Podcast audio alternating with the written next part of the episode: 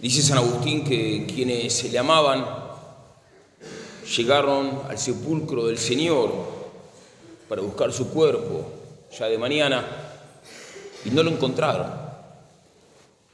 pero recibieron un aviso de parte de los santos ángeles de que ya había resucitado. La resurrección del Señor genera muchos efectos, pero hoy destaco cuatro siguiendo a los santos padres. Es importante tener presente la resurrección del Señor, porque solamente la muerte del Señor, si no hay resurrección, la muerte del Señor sola es un día luctuoso, es un día solamente de luto. Pero desde la resurrección, la muerte del Señor se convierte en algo glorioso. Sin resurrección, la muerte del Señor no es algo glorioso. Con la resurrección, la muerte heroica del Señor se convierte en algo glorioso.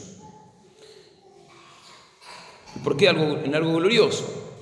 Por cuatro motivos. Primero, porque Cristo resucitado, Cristo muerto y resucitado, nos da una vida nueva. Segundo, Cristo es nuestra Pascua, nuestra Pascua es nuestra salvación. Tercero, porque Cristo resucitado nos llena de gozo. Cuarto, porque Cristo nos ilumina. Veamos brevemente esto. En primer lugar, nos da una vida nueva. Cristo resucita con un cuerpo glorioso. Y por eso dice San Agustín que lo antiguo, lo antiguo ha pasado. Y he aquí que todo ha sido hecho nuevo. ¿Y cómo es esto de que todo ha sido hecho nuevo? ¿Qué significa esto? Que tenemos que estar buscando novedades, una nueva doctrina, busquemos una nueva religión.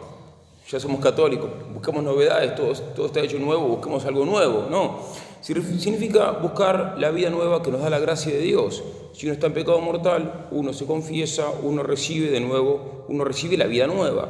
Si un bebé nace, nace con pecado original, se bautiza, recibe la vida nueva. Estamos llamados a vivir la vida nueva. Y esa vida nueva siempre se puede vivir con mayor intensidad que antes hasta alcanzar la máxima santidad.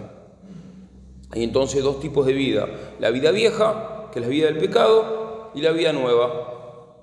Por eso, este es el verdadero cambio que tenemos que buscar en el mundo, promover la vida nueva, promover la vida en gracia. El, cambio, el verdadero cambio del mundo no pasa por ninguna Agenda 2030, por ninguna ideología, por ningún movimiento, pasa simplemente por procurar la vida nueva, que es la vida de la gracia. En segundo lugar, Cristo nos salva. Cristo, dice San Agustín en su sermón sobre de la vigilia de Pascua, este es, el, este es el que nos sacó de la servidumbre a la libertad, de las tinieblas a la luz, de la muerte a la vida, de la tiranía al recinto eterno. Él es la Pascua de nuestra salvación. Tercero, nos llena de gozo. Esto es muy interesante. Dice San Agustín, si nos alegramos es porque nos ha justificado su gracia, pues fue entregado por nuestros pecados y resucitó para nuestra justificación. Entonces, y dice, gozándonos de nuestra justificación, estamos llenos de alegría. Supongo que ya lloramos por nuestros pecados el Viernes Santo. Muy bien, eso es parte de la vida cristiana, llorar por el pecado, confesarse, tiene propósito de enmienda, preferí morir antes que pecar. Muy bien, pero eso es un, lado. Hay otro lado que es complementario, también es importante. Es el no solamente gozar, no solamente llorar por nuestros pecados, también gozar porque fuimos perdonados. Esto no es un invento de algún carismático extravagante, esto es lo que enseña San Agustín, esto es doctrina católica. Tenemos que, estamos llamados a gozar por nuestra justificación. Y si en este domingo de Pascua no sentimos nada especial, pero gozamos por haber sido perdonados, ese es un gran fruto. Y ese es un fruto del Espíritu Santo. El gozo por la propia justificación, el gozo, el gozo por haber sido perdonados. Entonces, esto es una buena pregunta para un examen interior.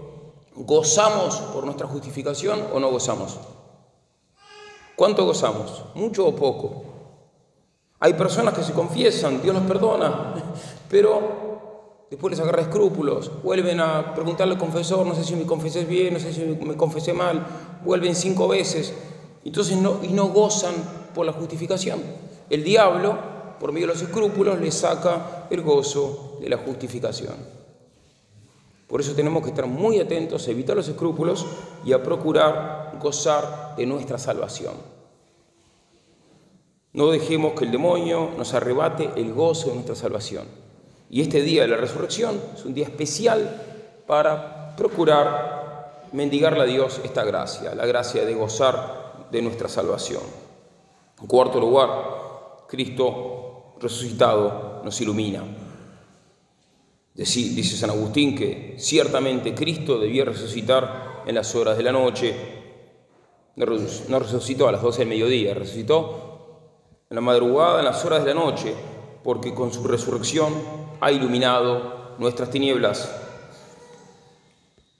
Y la profecía cantaba, tú iluminarás mi lámpara, Señor, Dios mío, tú iluminarás mis tinieblas. Y así entonces como fuimos iluminados, así como somos iluminados por Cristo resucitado, también estamos llamados a iluminar a los demás por medio de nuestro apostolado. Voy a terminar con un texto, un texto clásico, no con una novedad. Voy a terminar con un texto clásico de San Juan Crisóstomo, que es un antiguo sermón. San Juan Crisóstomo se lo llamaba Boca de Oro porque era un gran predicador. Tiene un sermón, un sermón pascual, el sermón pascual clásico de San Juan Crisóstomo esos sermones para que uno haga un cuadro y lo pegue en la pared, ¿no? Eh, dice así, aquel que es devoto y amante de Dios, que disfrute de esta magnífica y brillante fiesta. Aquel que es un siervo agradecido, que entre alegremente en el gozo del Señor.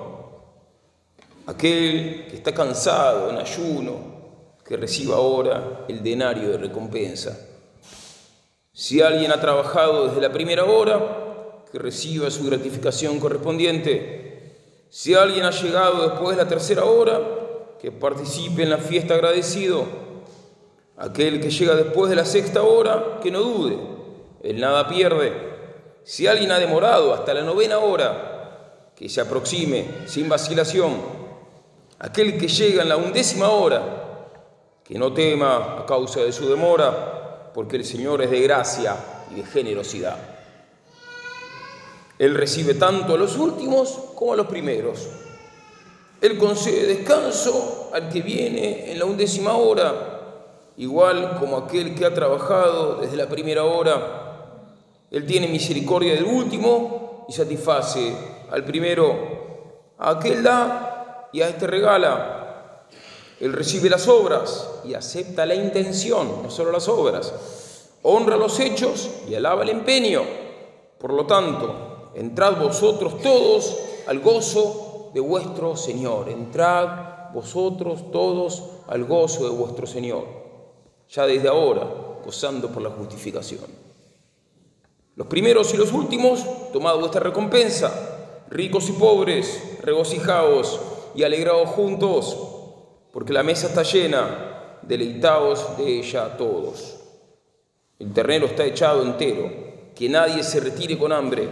Regocijaos todos del banquete de la fe, disfrutad de toda la riqueza de la bondad, que nadie se queje de su pobreza, porque el reino universal se ha manifestado. Que nadie se lamente a causa de los pecados, fíjense lo que dice el santo, que nadie se lamente a causa de los pecados, porque el perdón ha surgido resplandeciente del sepulcro. Supone el santo que uno ya se arrepintió, uno ya se confesó. Que nadie tema la muerte. Importante esto. Que nadie tema la muerte. Porque la muerte del Señor nos ha salvado. Supone lo mismo acá que uno ya está arrepentido, uno ya está confesado. Si uno ya está arrepentido, si uno ya está confesado, no hay que temer la muerte. Hay que recibir la muerte con gozo. Y ahí cabe lo de Santa Teresa, muero porque no muero. Tan alta vida espero que muero porque no muero. San Ignacio de Loyola, al final de su vida, pensaba, cuando pensaba en el cielo, pensaba en la muerte y en el cielo, se llenaba tanto de gozo que el médico le prohibió seguir pensando en el cielo, porque ya le hacía mal a la salud. Se, podía morir del gozo. Este es como, San Ignacio Loyola como un modelo máximo de ese gozo por la propia justificación. Y sigo con San Juan Crisóstomo, porque Cristo destruyó la muerte cuando ésta se apoderó de él. Aquel que descendió al infierno aniquiló el infierno, Cristo aniquiló el infierno cuando descendió a los infiernos. No significa que el infierno no exista, no, claro, pero lo aniquiló, lo venció. Y lo hizo experimentar al infierno la amargura. Por eso dice, Isaías predijo, el Hades fue amargado. ¿Cuándo el Hades, cuándo el infierno fue amargado? Cuando Cristo descendió ahí para vencerlo. Oh Hades, oh infierno, ¿dónde está tu victoria? Cristo resucitó y fuiste aniquilado. Cristo resucitó y fueron arrojados los demonios. Cristo resucitó y los ángeles se regocijaron. Cristo resucitó y reinó la vida. Cristo resucitó y los sepulcros se vaciaron de los muertos, porque Cristo, habiendo resucitado entre los muertos, fue el primogénito de entre los muertos. A Él sea la gloria y el poder por los siglos de los siglos. Amén.